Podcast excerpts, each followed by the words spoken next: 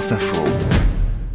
Julien Froment, vous nous parlez ce matin dans ces sports euh, d'une paire de Français qui fait les beaux jours de la sélection espagnole de football. Oui, défenseur central gauche Émeric Laporte, défenseur central droit Robin Lenormand. Ils étaient titulaires hier euh, lors de la victoire espagnole en demi-finale de la Ligue des Nations contre l'Italie. Alors pour les deux, c'est un peu Yot Tambien te amo. Désolé, hein, j'ai fait euh, allemand LV1. Ça veut dire je t'aime moi non plus. Euh, pour ces euh, deux joueurs français contraints à l'exil en Espagne pour être reconnus à leur juste valeur, avec des parcours toutefois un peu différents. Tout d'abord, Émeric Laporte, né à Agen, formé au Pays Basque, à Bilbao. Il a connu toutes les sélections des équipes de France jeunes. Il est même appelé par Didier Deschamps entre 2016 et 2018, mais il n'entre pas en jeu. Frustré, il se tourne alors vers la sélection espagnole qui lui déroule le tapis rouge en, 2021. Il participe d'ailleurs à l'Euro avec la Roja. À la Roja même. Ah, voilà. Alors... Je vais travailler, je vais travailler.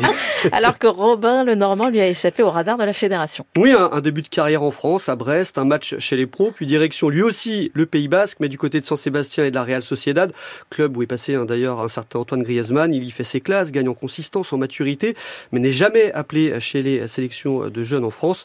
Cette saison, c'est la révélation. Son équipe termine quatrième de la Liga et disputera la saison prochaine la Ligue des Champions.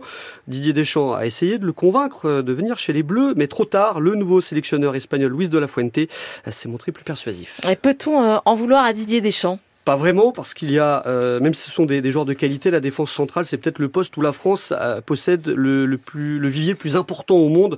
Euh, Upamecano, Konaté, Fofana, Kipembe, Saliba, Hernandez, voire Pavard. bref, Didier Deschamps n'a que l'embarras du choix. Merci beaucoup, muchas gracias, Julien Froment.